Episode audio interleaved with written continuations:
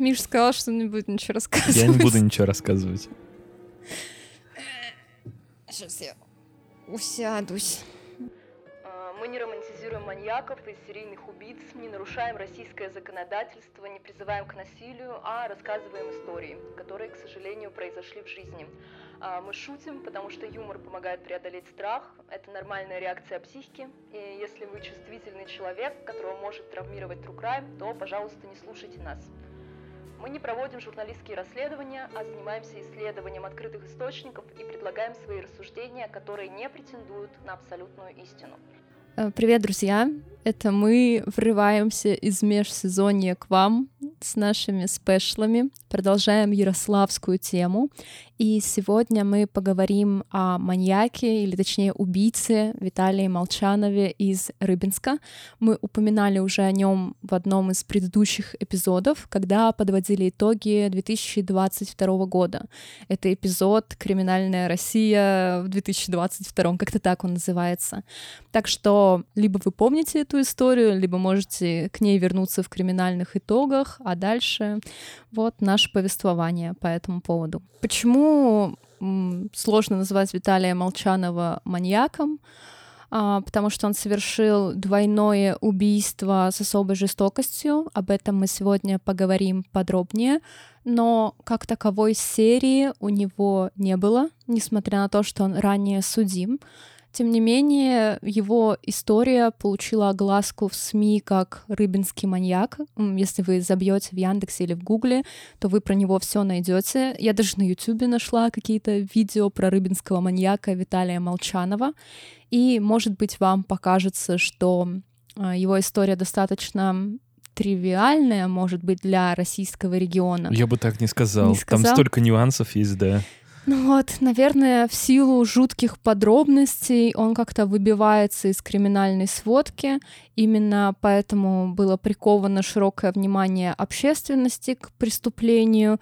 И мы, как жители Ярославля, наверное, вместе со всеми переживали эту историю. Поэтому мы хотим немножко подробнее рассказать про хронологию и само преступление, и как раз-таки обратить внимание на ряд, ряд нюансов. И да, нам будет сложно шутить в этом выпуске, потому что он убил двух детей у себя в квартире.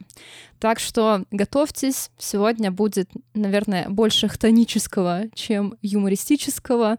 Ну и попросим Мишу нам с юридической точки пояснить, что там да как, хотя он отказался разговаривать. Да, Вроде уже не даю. Уже вроде разговаривает. А, причем, э, когда преступление произошло, я уже активно работала, и хотя не только на Ярославском регионе, но, естественно, про маньяка мы отписывали, и суда нам видео передавали. Вот. Миша активно комментировал мне все этапы жизни Виталия Молчанова в силу профессиональных компетенций. Ну что, когда произошло преступление, 15 сентября 2020 года Виталий Молчанов изнасиловал, убил и расчленил двух девочек-сестер. На тот момент детям было 8 и 13 лет. Как они оказались в квартире преступника, кто такой Виталий Молчанов, какой приговор ему вынесли, обо всем этом мы сегодня говорить и будем. Извини, пожалуйста, что я тебя прерываю сразу же. Но ты знаешь, какой фильм у меня ассоциируется вот э, с образом почему-то? Какой? А, Джона Кофи из «Зеленой мили». Правда, Джон Кофи — это достаточно положительный персонаж, но никто не знает. Никто не знает, Никто не правда, знает, да. Но, тем не менее, вот этот вот э, кадр, где он там с двумя телами, где-то там в поле, вот мне почему-то стойкая ассоциация С с, фильмом зем- из «Зеленой мили», да. Ты как-то, как-то ты его облагородил в своей Да, голове. да, я поэтому и решил, что обсуждать «Зеленую милю» было бы как-то слишком, наверное. Очень Тем более, это слишком жестокий фильм. Э, Да, это локальный мем. Мы ходили на киноклуб и обсуждали там разное кино. Э, «Побег из Шоушенка» мы обсуждали. Побег тогда. из Шоушенка был в тот раз, и одной из девушек показалось, что это очень жестокий фильм. Ну, как вы понимаете, наш опыт отличается от ее опыта. Дом, который построил Джек. Вот, отличное, отличное кино. Но он такой еще не сильно жестокий. Дом, который построил Джек? Да. Ну да, я тоже думаю, что он не слишком жестокий. Мы уже говорили, что необратимость, Он жестокий по наверное. отношению к мужчинам. продолжаем тему с угнетением мужчин. Э, Миша просто преисполнился от описаний пыток над мужчинами и теперь пойдет бороться за мужицкие права. Да. Так, возвращаемся в рыбинскую историю. Родители убитых девочек э, Валентина и Валентин родом из Омска. Интересно, как зовут двух их дочерей? Валя и Валюша, возможно. Когда ожидали, что шуток не будет, что-то пошло не так. У пары все складывалось достаточно благополучно. А, Валентин окончил Академию милиции, а Валентина — медицинский университет. И за 10 лет до убийства семья переехала из Омска в поселок Краснозерское в Новосибирской области. Э, сначала Валентин стал начальником изолятора временного содержания, а после возглавил местный уголовный розыск. И это достаточно хорошие должности на вот таком э, региональном уровне. Скорее всего, поэтому они и переехали, что в Омске возможности для карьеры как бы не было, а в поселок Краснозерское почему нет? А, Валентина в силу своей востребованной специальности, потому что врачи везде нужны, работала медсестрой в местном приемном покое. И всего у пары было трое детей. Старший сын Сергей поступил в университет в Новосибирске и переехал туда. То есть он уже совершеннолетний. Да, да. И на момент преступления, когда убили его сестер, он, по-моему, как раз учился в ВУЗе. А, внезапно супруги развелись, и сначала Валентина уехала в Омск. Никаких предвестников развода не было, громких подробностей тоже за пару лет до официального расторжения отношений Валентин давал интервью местной газете, связанной с МВД. Ну, как бы иногда в отделах выпускают издания по деятельности правоохранительных органов. Раньше такая практика была супер популярная, сейчас, по-моему, уже нет настолько локальных изданий. Но вот там было его интервью, где он рассказывал, как он любит проводить время с семьей, э, что для него это очень важно, и все свободное время от службы бы он хочет потратить именно на свою семью. С другой стороны, не будет же он в газете писать, что они на грани развода. Конечно. Тоже странно, странно было бы журналисту такое вываливать. И дети какое-то время оставались э, с отцом. Э, женщина приехала с дочерьми, потом они вернулись в Омск и жили у бабушки, а затем перебрались в Рыбинск. Вот такая неожиданная география. Да. Ну, от хорошей жизни в Ярославскую область не переезжаешь. Да, согласна. Но вроде как ее дочери не особо хотели покидать э, Новосибирскую область. Ну, как бы понятно, что они учатся в школе, у них там уже друзья, подруги, социальная жизнь. Ну и развод родителей, он всегда негативно сказывается на детях, поэтому, наверное, они не хотели менять привычную обстановку на что-то новое. Почему же они перебрались в Рыбинск? Очень странный разброс городов, тем более ее родители живут в Омске, и, наверное, это самый удобный вариант после развода, когда тебе могут помочь, хотя дети, ну, уже школьного возраста и не требуют такого пристального внимания. Знакомые утверждают, что Валентина познакомилась с мужчиной из Рыбинска онлайн, и она якобы не знала о каком-либо криминальном прошлом. В апреле у Валентины в соцсетях стали появляться фотографии с подписью «Любимый мужчина», и, как вы понимаете, любимый мужчина — это и есть наш сегодняшний персонаж Виталий Молчанов. А, как рассказала журналистам приятельница Валентины, а, там любовь вспыхнула, на детей собрала и из Омска в Рыбинск рванула, никому ничего не говорила, и она вообще никогда не жаловалась, не хвалилась в плане своей личной жизни, и о разводе с мужем мы тоже узнали случайно.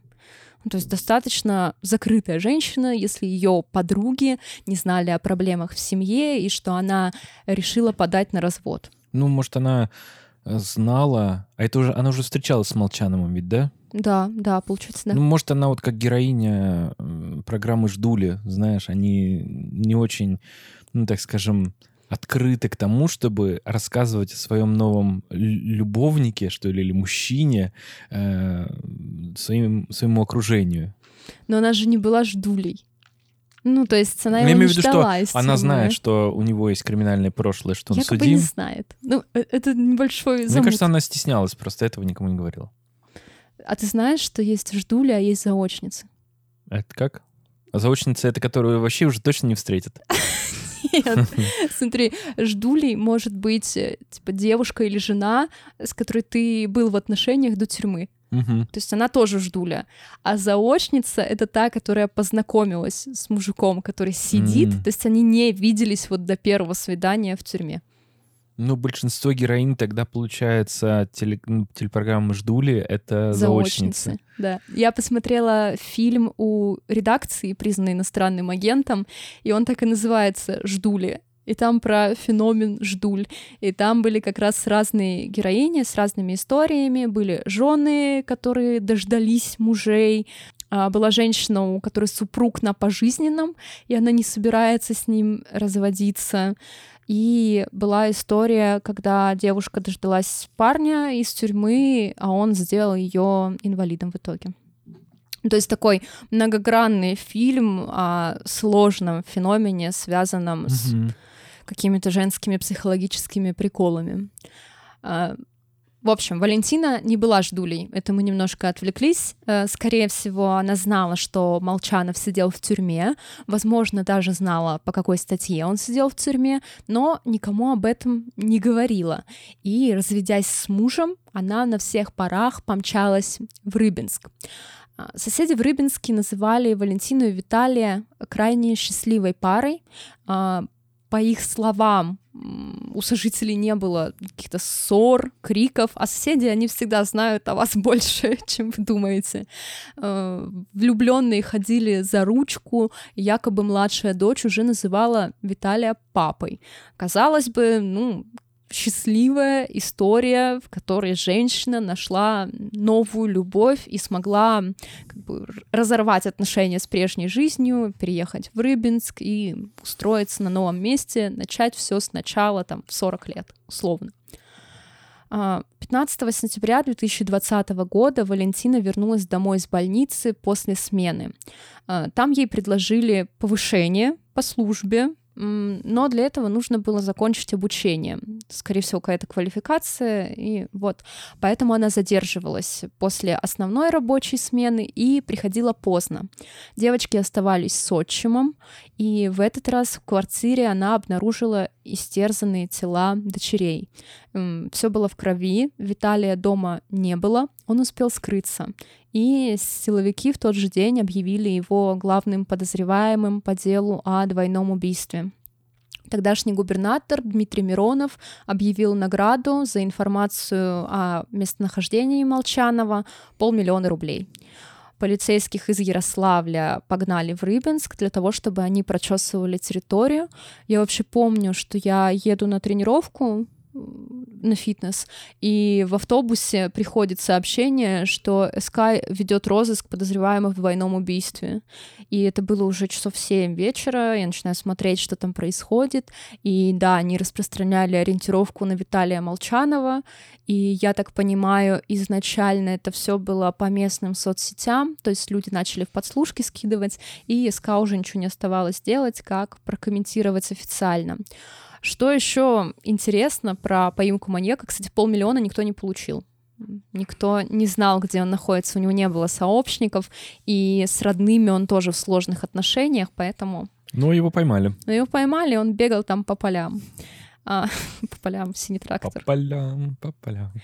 И больше всего полиция СК боялись, что Молчанов выехал за пределы города, потому что прошло достаточно времени, чтобы он затаился где-то в дачном поселке, в старой деревне, и он мог сидеть там себе сколько угодно. Эм, Отбилинговать они его не могли, скорее всего, он мобильный телефон дома оставил, поэтому слонялся, по, как оказалось, по Рыбинску. Он не попытался уехать, не попытался спрятаться, и После даже в соцсетях появилось видео с камер наружного наблюдения, как Молчанов стоит у постового пункта, ну, пункта полиции, на протяжении часа. Но в пункте никого не было, и никто его не задержал, поэтому он ушел. Сейчас это видео, кстати, недоступно. Я его искала. Отел, это вот городская фирма камер наблюдения наружного, не нашла это видео. Возможно, полицейские попросили его удалить. Дискредитация, конечно. Дискредитация какая-то. Но это знаешь, как хочешь спрятаться чтобы тебя не нашли, спрячься в самом видном месте, потому что полицейские прочесывают город, э, ближайшие окрестности, начинают проверять дачные вот эти поселочки вблизи Рыбинска, а Молчанов в каком-то стогу сена э, прятался. Э, почему в стогу сена? Потому что Следственный комитет выложил видео задержания, э, где они хватают Молчанова лицом в пол, и он говорит всего лишь одну фразу, что еще одну бутылку выпил около 10 вечера и как бы убил. Это все его показания на месте. Но, если честно, давать показания ему там никто особо не предоставил такой возможности в любом случае. И в соцсетях обсуждали, как бы полицейские не совершили самосуд вообще на месте, учитывая контекст преступления Молчанова. Потому что мы как-то обошли эту историю, но ему будут предъявлять обвинения не только по делу об убийстве, но и изнасиловании, надругательстве над телами погибших, была информация, что он выколол девочкам глаза, что повсюду в квартире валялись осколки, было очень много крови, и поэтому, наверное, общественное напряжение было крайне высоким. И в соцсетях все призывали к поискам Молчанова не для того, чтобы передать его в руки правосудию, а что-то с ним сделать на месте. А возле их квартиры в Рыбинске почти сразу образовался стихийный мемориал, Люди носили туда свечи, игрушки, цветы в память о детях. Ну и вы должны понимать, что Рыбинск не такой большой город. Сколько там населения? По-моему, 200 тысяч. 200-300 тысяч человек. Многие люди друг друга знают, как бы понятно.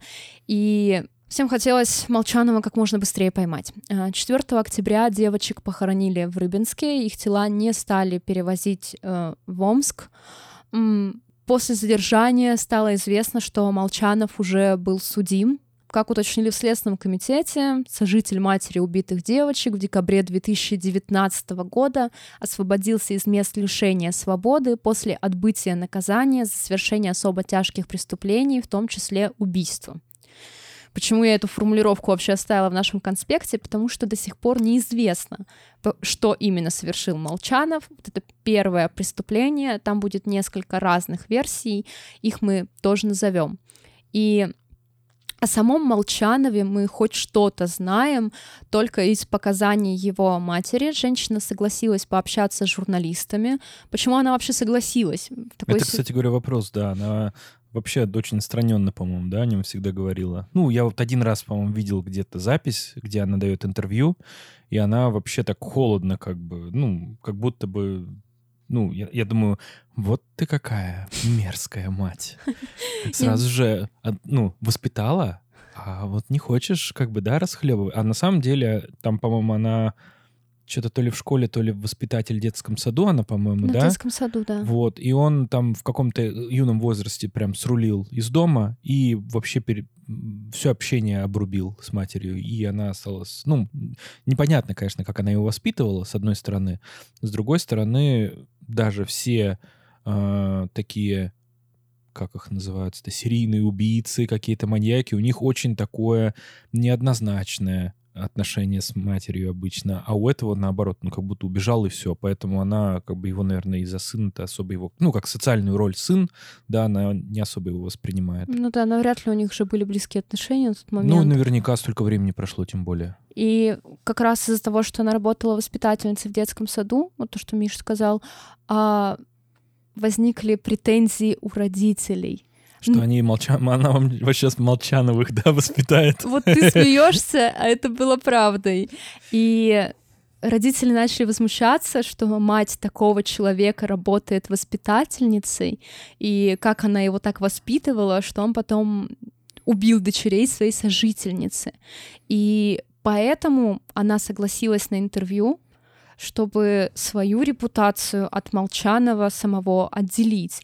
И директор детского сада тоже выступала в защиту женщины, потому что к ней вообще не было никаких нареканий со стороны родителей до этой ситуации, но никаких жалоб не поступало, никаких инцидентов в детском саду не было связанных с ней, и она очень остро восприняла попытку как бы отдалить ее от детей, потому что, по сути, для нее профессия — это и есть ее жизненная реализация. И поэтому, когда ее попытались лишить работы, вот родители такой э, кондовой культуры отмены, э, она встала на свою защиту и согласилась на общение с журналистами. На момент задержания вот она по-прежнему работала в детском саду, и сына называла исключительно по имени и фамилии, никаких персоналей. И по ее словам, женщина не общалась с Виталием на протяжении 24 лет. Как Миша упомянул, 18 Молчанов покинул отчий дом, ворвался в самостоятельную жизнь и больше туда не возвращался. А, по словам мамы, они созванивались раз в пару месяцев. Ну, я думаю, что разговоры были в духе, как у тебя дела, все нормально, работаешь, да, работаю. Ну, и на этом все. А, по Единственное, словам... что у Молчанова, наверное, был перерыв небольшой в звонках. Да нет, наоборот. Был период, когда он очень интенсивно звонил и игрушки с хлеба отправлял. Я думаю, вот так это было. Открытки нарисованные. И по словам матери, у Виталия было вполне себе нормальное детство. Естественно, она наш единственный источник информации. И доверять ей мы в полной мере ну, не можем. Ну, понятно, она не может сказать, ну, да, там у него же сестра, по-моему, была, да? Да, да младшая. Ну, у Кемпера тоже сестры были. И сестры, да, вели себя адекватно. Да, они такая, ну, нормально мальчик жил, все хорошо. Ну, бывало, бывало, бывало, бывало, да, в подвале же бывало, что и окурки от него тушили. Ну, ну, а с кем не бывает. Но э, если субъективно брать, то она не похожа на ужасную женщину. Но образ бывает обманчив. Я согласна. Именно так. Я согласна.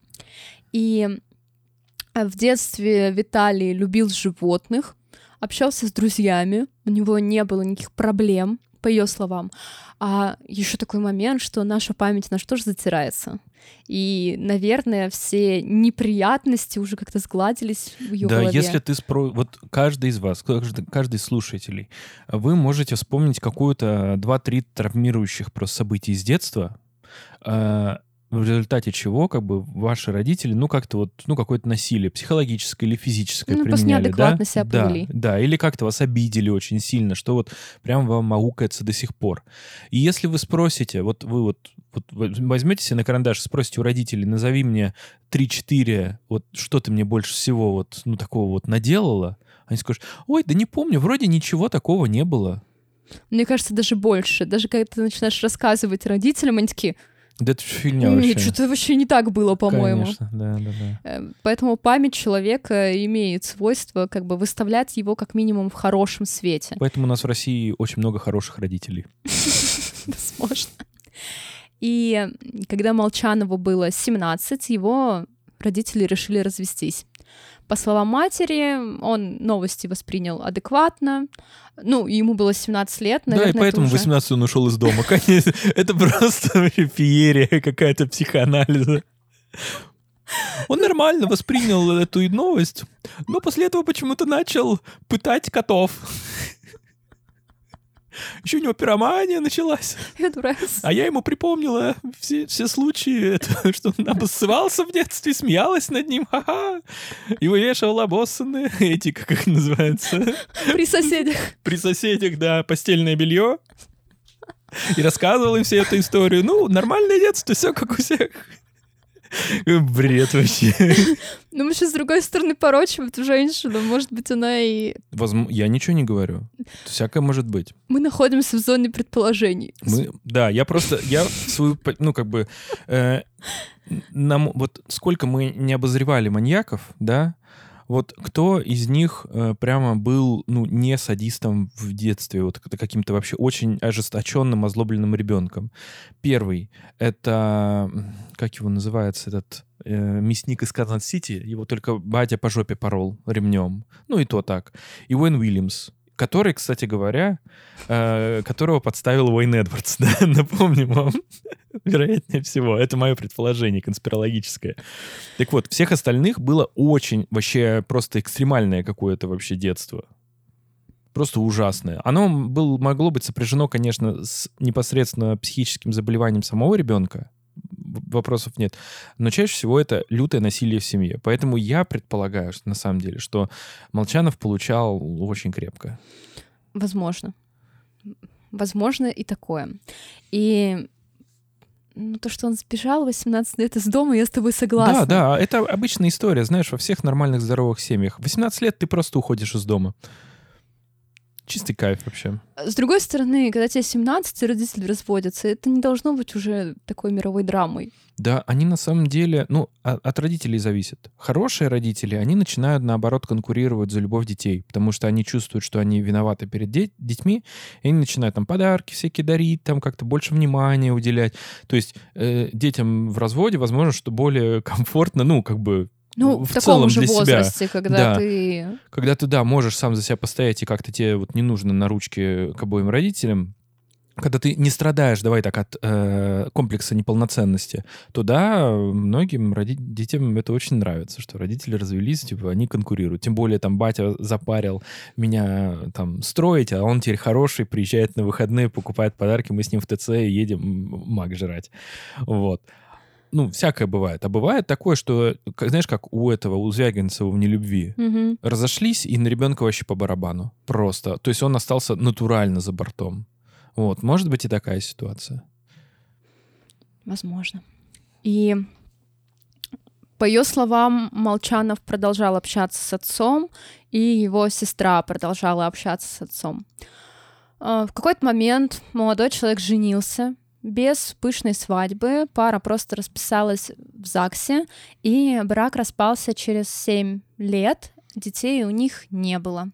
И, как уверяют родные, и родные уверены, что именно после развода Виталий сильно изменился и начал пить. Ну, это, конечно, от личности зависит. Разные бывают ситуации, когда люди разводятся. Даже когда жена оставляет мужа. Вот. Э, всякое видел. Вот. Я вам совет дам. Вот все мужчины, которые меня слушают, и а которых... женщины? Э, нет, женщинам такой совет не могу дать, потому что не знаю хорошей модели. Для, для мужчин. Если вы едете кукухой, вам плохо, вас там били в детстве, в общем, у вас все плохо вообще с чердаком, а вас еще и на этой почве бросает жена, и вы остаетесь один. Есть ответ в этой ситуации. Видеоблогинг. Вы можете стать Геннадием Гориным. Я думаю, для женщин тоже, кстати, совет подходит. Но вариант сходить к психологу или психотерапевту мы не рассматриваем, конечно. Не рассматриваем. Это э, не настоящая профессия, они никогда никому не помогали еще. Мы шутим. Не переживайте, мы шутим. Мы так только про другие профессии говорим, про психологов не говорим. Как э, утверждают, опять же, члены семьи, Молчанов как раз в состоянии алкогольного опьянения и совершил первое преступление. Каким это преступление было, тоже большое поле для спекуляций, потому что правоохранительные органы решили официально не комментировать эту историю. Чтобы вы понимали, как работать с правоохранительными органами, если вы журналист. А, вам приходится довольствоваться тем, что вам дали вы никого там не заколебете своим присутствием, своими звонками. Даже если вы официальные запросы пишете, которые должны рассматривать там в течение 10 рабочих дней, вам все равно будут отвечать ровно так, как нужно правоохранительным органам. Вот у них есть информация, которую они готовы выдать журналистам. За ее пределами вам сложно что-то найти. Исключение случаи, когда у вас есть анонимный источник в органах, но для этого у вас должен быть друг, э, муж, сват, брат, кто-то еще. Лучше не муж и не сват. Лучше просто друг, э, у которого, который вы, с которым вы не в общей компании. Да, потому что вашего мужа или свата найдут в легкую, кто кому слил информацию. Ну, в общем, вам нужен какой-то родной, но духом, а не по фамилии человек, который может предоставить вам информацию. И все. Поэтому в СМИ и нет точных данных, за что Молчанов сидел в первый раз. А, журналисты изначально утверждали, что он изнасиловал и убил ребенка. Откуда эту информацию взяли, я не нашла как бы корней истории. Я думаю, что они таким образом очерняют на самом деле мать. Ну, что он уже совершал подобное Такое преступление. Же. И она такая, он, он, он не будет совершать еще раз изнасилование и убийство детей. У меня ведь их две. Ну, слушай, изначально же про его мать вообще не было ничего известно. Ну, понятно, а понятно. Вот эта тема со статьей, и потом появились сведения, что якобы это был не ребенок, а была там 17-летняя девушка. Разницы я особо не вижу, если честно, но Когда говорят убийство, изнасилование ребенка, мне почему-то мальчик перед глазами Мальчик стоит. да. маленький. Да. Эм, Но мама утверждает, что Молчанов сидел за пьяную драку, то есть он по пьяни кого-то убил. И изнасиловал. Малолетнего. Просто параллельные бра- В процессы. драке. Вот это триумф, конечно, боевой, ничего не скажешь. Ну ладно. Но я понял, что... Особо тяж он совершил, Да, особо тяж, да. Ну, а какой тут- конкретно, мы не знаем. Возможно, если бы с нами была Ксюша, она бы нам... Не, она бы тебе сказала бы, что, скорее всего, речь идет просто о причинении тяжкого вреда здоровью, которое могло по неосторожности привлечь, повлечь смерть, либо действительно за убийство. Вот те два варианта тяжа. Что может случиться в драке? Потому что все остальные статьи, ну, они такие... Ну, они тя... Видишь, э, особо тяж ведь, да? Ну, то есть особо тяж — это когда за да. максимальный, максимальный, э, максимальная санкция э, за наказание в виде лишения свободы составляет более 10 лет. То есть верхняя граница. То есть это особо тяж получается. Причинение вреда здоровью средней тяжести там нет особо тяжа. Как бы вот при всей совокупности каких-то отягча- отягчающих, квалифицирующих признаков. То есть речь идет о том, что он кому-то очень крепко приложил, вероятнее всего. Ну, если он кого-то изнасиловал и убил, то это тоже Тоже особо может тяж. быть, да. После освобождения Виталий познакомился в интернете с Валентиной, и мама об этом знала. И когда та решила переехать к нему из Омска в Рыбинск, якобы женщина указывала ей на ну, возможную проблему. Цитата. «Я говорю, надеюсь, ты знаешь, что делаешь. Ты знаешь, что человек вышел только что из колонии. Включи, пожалуйста, голову и подумай. На ее месте, какой бы ни был человек, я бы не поехала» вспоминала его мать. Вообще для этой истории характерно перекладывание ответственности с Виталия Молчанова на Валентину. Я лично устала от этих разговоров еще в 2020 году, потому что каждый раз, когда тему обсуждали или новость обсуждали... Ну, речь идет ведь не просто о перекладывании ответственности, а об уроке всем остальным, скорее всего, так. Никто же не будет говорить о том, что ну, это как бы она виновата. Если кто-то так говорит, то вы, простите, ну, как бы дурачок. Просто Миша обитает в адекватном мыльном пузыре, где люди не обвиняют других в убийстве, если они не причастны. На самом деле было много информации, было много комментариев, что она сама во всем виновата, зачем она к нему переехала и вообще как к судимому человеку вести своих детей. Но за убийство несет ответственность человек, который его совершает. Но никак не мать двоих детей, жизнь которых уже не вернуть. И она, наверное, сама понимает, что сложившиеся обстоятельства были обусловлены ее поведением. Но это Но не значит, вместе- что она виновата. Все так, но вместе с тем просто а, начиная отношения с человеком, который ранее совершал преступление, особо тяжкое преступление, который уже освободился из тюрьмы, то есть у него как бы представление о морали достаточно сильно искажено. И почему он так поступил, как бы, ну, тебе никто не скажет, потому что бывает, ну, вся, всякое в жизни бывает, бывает, что молодые люди пытаются там защититься или там какая-нибудь драка пьяная в баре, там всякое бывает, действительно. Но э, если человек в адеквате, у него нет никаких психических заболеваний, он скажет, вот я идиот, что вообще полез, например, что я придурок не из-за того, что я там кому-то в голову дал, а из-за того, что вот так вот и вообще всеми силами будет открещиваться от этой системы и будет как будто побыстрее, побыстрее все это преодолеть. Вот. Но по ви- внешнему виду Молчанова вообще не скажешь, что он такой, ну, как бы добродушный, такой думающий, какой-то такой суперэмпатичный человек. Скорее всего, это человек, который реально не понимает, за что вообще его э, осудили и что он вообще не виноват.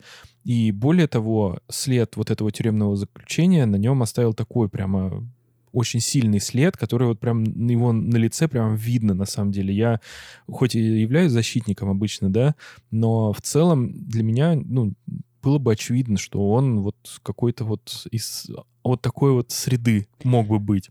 Ну ты тоже на Вот. него же теперь смотришь, исходя из Безусловно, знания о нем. безусловно, безусловно. Но тем не менее, а, строить отношения просто с такими людьми, с преступниками, если вы хотите, ну, не боитесь стать жертвой этого преступника, то как бы карта вам, конечно, в руки. Но в целом, если вы дорожите там э, жизнью своих детей, малолетних, например, или своим здоровьем или жизнью, то лучше, конечно, вообще ни при каких обстоятельствах не связываться. Случаи, когда вот эти вот ждули, знаешь, живут с счастливым браком в итоге, это абсолютные какие-то невероятные единицы. И я полагаю, что э, женщина эта, она просто, ей настолько мало внимания просто окружающее, ну, какого-то, знаешь, такого мужского романтического внимания оказывалось, что оказалось, что единственный, кто вот обратил внимание Молчанов, он вот прямо принц на белом коне, принцем на белом коне оказался. Поэтому она и стала жертвой таких обстоятельств. Ну, у, ж- у феномена ждуль есть вообще несколько объяснений, и что в плане переписки они взаимодействуют по-другому с женщинами, потому что они не находятся в реальном поле возможностей, где вы можете встретиться и пообщаться, и поэтому стелить надо крайне красиво. А, плюс ко всему вы ограничены во временных рамках, когда там телефоны достаются, а когда приходят сотрудники УФСИНа, их забирают. А, Кроме того, женщины греют заключенных, ну, то есть они им передачки, посылки. Ну, в случае с Валентиной мы не знаем, потому что она не ждала его из тюрьмы, они познакомились уже после. Но, тем не менее, со ждулями история такая. А еще женщины, столкнувшись с каким-то насилием в жизни или с неудачным браком, они могут прийти к концепции отношений, что им гораздо удобнее иметь мужа где-то далеко. Нет, ну, я, я, Он про- я- есть, я- ну я там. понял, я просто немножко про другое говорил. Да, я поняла. М- мой вам совет. Никогда не связывайтесь вообще и старайтесь не дружить с людьми, у, которого был, у, которым, у которых было на самом деле тюремное прошлое. Единственное исключение, которое составляет, ну, по моему опыту, это люди, которые, э, так скажем, стали, которые были осуждены за должностные либо за экономические преступления. Это, как правило, люди, которые просто, ну, вот эту вот, э, так скажем, свою криминальную натуру переносят просто в профессиональную сферу.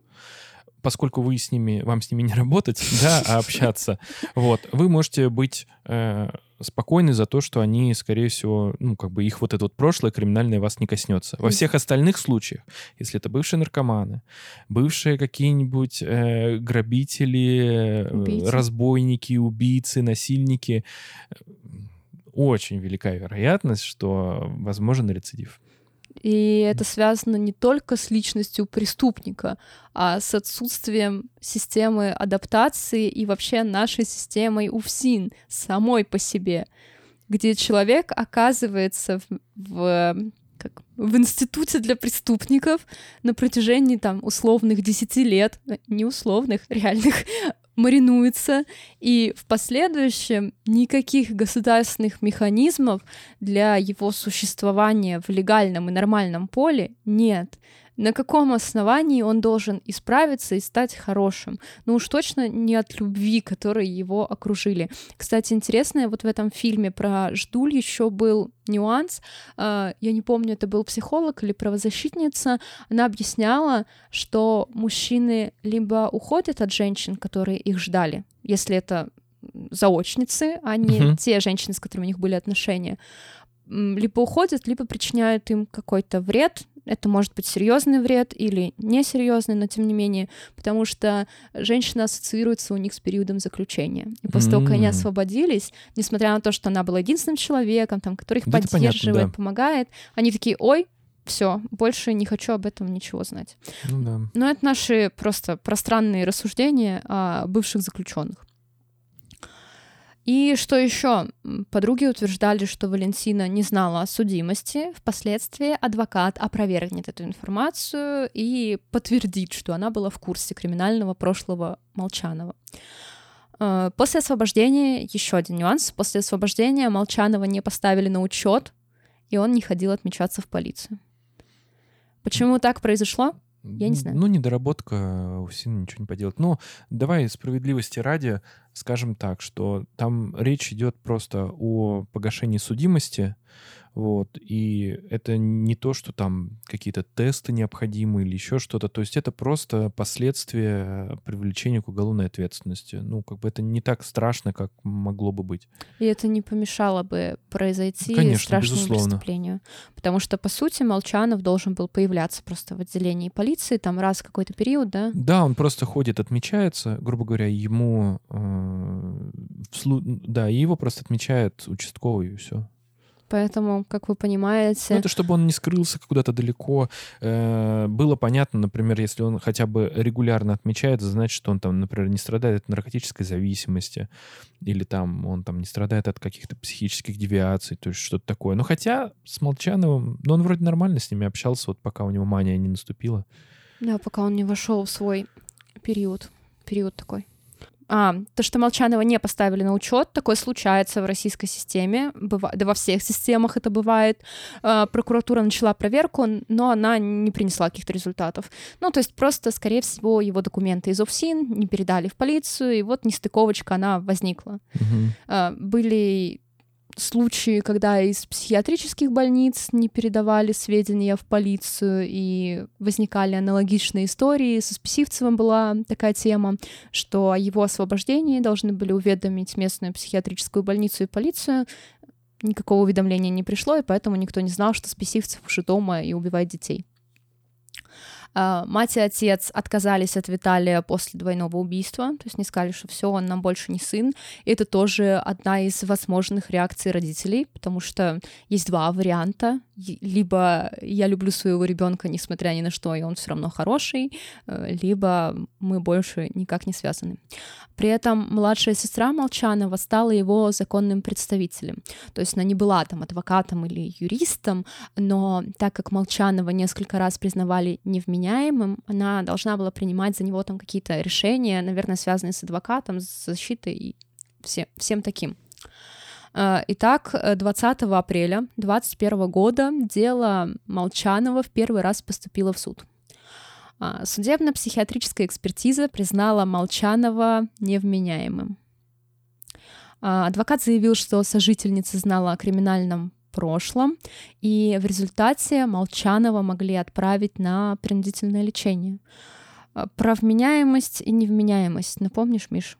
Ну, критерии вменяемости, и невменяемости заключаются в следующем. Если, пр- проще говоря, не юридическим языком, да, это говорит, что вот этот преступник, когда он совершает преступление, он представляет, что это общественно опасное деяние, что оно ведет к определенным последствиям, и он понимает, о чем, как бы, что он делает. И второе, это когда он своими действиями может в целом руководить. То есть, когда он осознает, что делает, и, и может, и это делает. Это говорит о вменяемости человека. Если одного из этих критериев нет, то есть он, например, не понимает вообще вот силу какого-то психического отклонения, что это вообще преступление убивать людей. Ну, вот так вот у него случилось. Вот. И тебе э, врач-психиатр действительно такой вывод делает. Ты не можешь быть привлечен к уголовной ответственности. Потому что тебя нужно лечить. Да. Либо когда ты не можешь руководить, то есть когда речь идет о патологической мании, например, ты не можешь остановиться просто. Ты, то есть ты понимаешь, что это вообще очень плохо и вообще все беда, но ты просто не можешь. И тебе врач, когда ставит это и подтверждает, ты не можешь быть привлечен к уголовной ответственности. Вот когда речь идет о вменяемости и неменяемости. Да, и вменяемость и невменяемость не отражают наличие психиатрических диагнозов, потому что есть болезни, которые не приводят к тому, о чем сказал Миша. Да. То есть у него могут быть диагнозы вполне себе реальные, вполне себе у него беды, но тем не менее человек свою ответственность понимает, действия свои понимает. Это не избавляет его от уголовной ответственности. Потому что, мне кажется, э, двойное убийство детей в такой жестокой форме вообще психически здоровый человек совершить не может. Ну, там, видишь, как там есть э, психические заболевания, не исключающие вменяемость. Вот и все. Вот. Основная разница, как вы поняли, уже в том, понимает человек действия свои Да, или, не, или не может руководить. или То- может руководить. Э, То есть Молчанова признали невменяемым с точки зрения судебно-медицинской экспертизы. Отец убитых девочек не согласился с таким результатом и добился повторного проведения экспертизы. Мы с вами помним, чтобы он работал в правоохранительных органах, наверняка он все эти этапы как бы, расследования и рассмотрения уголовного дела хорошо понимает. А, Поэтому началось новое исследование психиатров. Молчанова проверяли с июня по октябрь. Исследование вообще длится долго. Я пока не работала как бы в новостной сфере, я думала, что психиатрическая экспертиза это тебя привезли два Проверили? дня. Нет. типа, Это и ты на долгом стационаре лежишь, тебя как бы проводят тесты, исследования. В общем, это достаточно кропотливая ситуация, потому что очень часто э, люди, которых, которые являются, собственно, да, психика которых является предметом исследования, они очень любят ну, что-нибудь исказить, приврать. А экспертиза должна быть проведена таким образом, чтобы вот любое влияние субъекта, объекта, да, получается, оно вообще минимизировало, было минимизировано вот так вот. Вот и все. Поэтому реально преступников проверяют 2000 миллионов лет в больницах. Ну, 3-4 месяца, полгода — это нормальный срок для проведения экспертизы, и все это время как бы обвиняемый содержится в психиатрической больнице.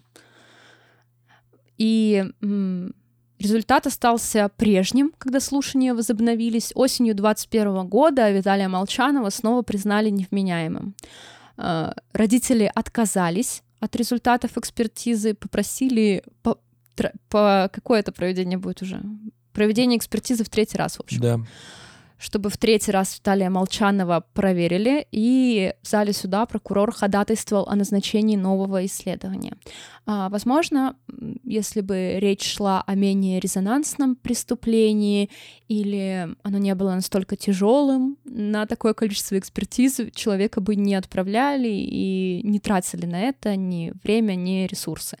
Но в случае с Виталием Молчановым, я думаю, прокурор не мог сказать его ну, и родителям убитых девочек, что да, извините, он просто невменяемый, больше экспертиз проводить не будем. И в середине апреля 22 года последняя экспертиза установила, что Молчанов осознавал, что делает, и полностью себя контролировал. Причем, если я не ошибаюсь, по-моему, костромские психиатры признали его вменяемым, потому что сначала его отправляли в Москву, наверняка в институт сербского, потом его отправляли в Петербург, и он опять невменяемый. В третий раз его направили в Кострому, где его уже признали осознающим как бы, все свои действия. У нас, кстати, было в выпуске про ярославских сатанистов, что наоборот, костромские психиатры признали невменяемым, отправили на принудительное лечение. И 15 апреля уголовное дело вернули генеральному прокурору России для составления нового обвинительного заключения. И 30 сентября 2022 года дело в последний раз поступило в Ярославский областной суд. Э, Естественно, его рассматривали в закрытом как бы заседании. Журналистов не пустили на процесс, но дали, как условно сказать, пообщаться с Молчановым, э, потому что журналистов запустили не на слушание, а когда он уже находился как бы за решеткой, но публично, на скамье, и его записывали на видео, и даже что-то с ним разговаривали. То есть у него была возможность э, какое-то свое последнее слово журналистам передать. Я это видео смотрела в полной мере, он себя виновным не считает, э, вообще никакой опасности он якобы для общества не представляет, и у него был один интересный аргумент, что вот его главное преступление, что он их убил, а все остальное он уже делал с мертвыми телами, и якобы это не является преступлением, потому что мертвые люди, они уже не люди, у них души нет. Ну, Поэтому что он там дальше делал с телами, это уже не так страшно, якобы они не мучились. Вот такие заявления у ну, него это, были. да, это один из квалифицирующих признаков, по большому счету, при убийстве он исключает. Плюс к тому он там, если речь шла о дифференциации ответственности как бы между изнасилованием и как бы причинением смерти, да, и, или убийством двух э, там человек, то понятно, что тут сразу же отпадает, и тут один пункт части второй 105 получается у него. То есть, ну, это не так, как бы... Ну, все равно это жесть, конечно, полная, я ничего не говорю. Вот, но вот но на его срок это никак не повлияло. Я так поняла, что ему убрали только одну статью по истечению срока давности. Ну это... да, там два года, потому что прошло. Да. Это потому что э, статья надругательства над телами умерших, там она статья небольшой тяжести, там не предусмотрено, по-моему, даже лишение свободы за нее, поэтому. Ну, эта статья, наверное, больше про Про нарушение общественного порядка она. Да, да, про кладбище, вандалов и вот Конечно. какое-то такое поведение. Поэтому Миша говорит, что там не особо тяжкое наказание. В общем, Молчанову вынесли приговор, и его отправили на пожизненное заключение в тюрьму особого режима. В какой именно тюрьме он будет отбывать наказание, тоже пока неизвестно. Он подавал апелляцию, естественно, в марте 23 года и просил признать себя невменяемым и что якобы он больше никого не убьет. Попросил вообще не, не лишать его свободы навсегда. А, Также отец девочек подал иск о компенсации морального вреда на 10 миллионов рублей, а мать на 2 миллиона рублей. И суд удовлетворил требования родителей. Что Ну, естественно, получить денежные средства у него фактически ну, не выйдет. Потому что Молчанов, ну, он, конечно, будет работать в тюрьме, но Ну да. Ну, возможно, что у него там какое-то имущество есть. А, Возможно, что после того, как а, умрет его мать, и он сможет вступить в наследство. Но опять же, это единственное жилье. В общем, ну, имущество какого-то такого. В общем, денег не получить, если проще говоря. Но я думаю, что они не особо в деньгах заинтересованы после такой трагедии в жизни. я думаю, что да, цель родителей была выиграть суд, и чтобы Молчанов оказался в тюрьме, а не на принудительном лечении. И в конечном итоге они ее добились. Да. Вот такая печальная история из Ярославля. Наверное, во многих регионах можно найти как бы преступления схожего масштаба. Проблема этого кейса заключается просто, ну, не сочтите меня, конечно, ханжой какой-то или э, злословом, но ироничный, потому что, во-первых, муж работает э, в системе правоохранительной. Он прекрасно знает, что это за человек. Он мог его пробить вообще сто раз. Он мог, ну, ну, я не знаю, конечно, разные люди бывают и разные отношения, но если бы муж узнал, что с его дочерьми жи- живет вот такой вот тип, и не пробить его, и не узнать, кто он, и, узнав, не приехать его и просто, ну, отлучить навсегда вообще вот от этой всей семьи, ну, это, ну, я не знаю, это проявлять, мне кажется, какое-то вот, ну, безразличие, как мне кажется. Э, Если сама, э, как его, сама женщина, вот, которая э, мать двух девочек, не зна- знала о том, что он, у него такое вот криминальное прошлое, и все равно как бы с ним строить отношения, но это очень иронично, с учетом, опять же, того, что там муж правоохранитель. Ну, это какой-то бред, честно говоря. Вот, поэтому си- ситуация ужасная. Ни на кого, естественно, не перекладываю ответственность. Считаю, что в данной ситуации виноват во всем Молчанов, но как бы бы- было столько возможностей вот эту всю ситуацию избежать, и абсолютно ничего вообще для этого не было сделано. Ну, люди не всегда готовятся к худшему, Понятно, во-первых. понятно. А во-вторых, может быть, она скрывала от мужа она, она, све- прошлое. она совершенно точно скрывала от мужа. Просто, ну... Нет, она от него могла скрывать, могла сказать, что, например, там так-то. Он мог узнать у нее. Ну, понимаешь, одно дело, когда ты сталкеришь свою бывшую жену, да, просто из-за того, что у тебя проблемы с башкой. А другое дело, что ты сталкеришь человека, который живет с твоими детьми. И ты должен знать, кто это. А э, учитывая того, что ты пр- правоохранитель, ты просто можешь его просто пробить на работе. Это вообще не представляете, насколько просто. Если бы вы хоть раз обращались, если вы хоть раз, кстати говоря, обращались в, в полицию и не поленитесь ради своего интереса, потом сходить и ознакомиться с материалами вашего обращения. Вы увидите там свои фотографии с разных э, всяких сайтов, э, во всех местах, где вы могли быть сфотканы, типа МФЦ, еще что-то. Столько информации Это по всем заберете. обращениям? Ну, практически да. Везде, где движение идет, и есть запрос по физикам, там информации собирается вообще просто уйма. Поэтому да. С другой стороны, может быть, ее муж находился тоже в каком-то околошоковом состоянии после развода. Возможно, возможно. Но, тем не менее, я вот ну, по себе сужу, опять же, я бы так делал. Что? Что мы еще скажем про это дело? Все. Ну, типичные жители Рыбинска, ничего не поделать. Ну что, история крайне печальная. А Всегда, когда уголовные дела затрагивают детей или пожилых людей, как бы как самая незащищенная группа, и которая не может дать отпор, ну, физически это невозможно. И что дети, что пожилые не всегда могут принять решение в пользу своей безопасности. Ну, как бы, потому что дети находились дома.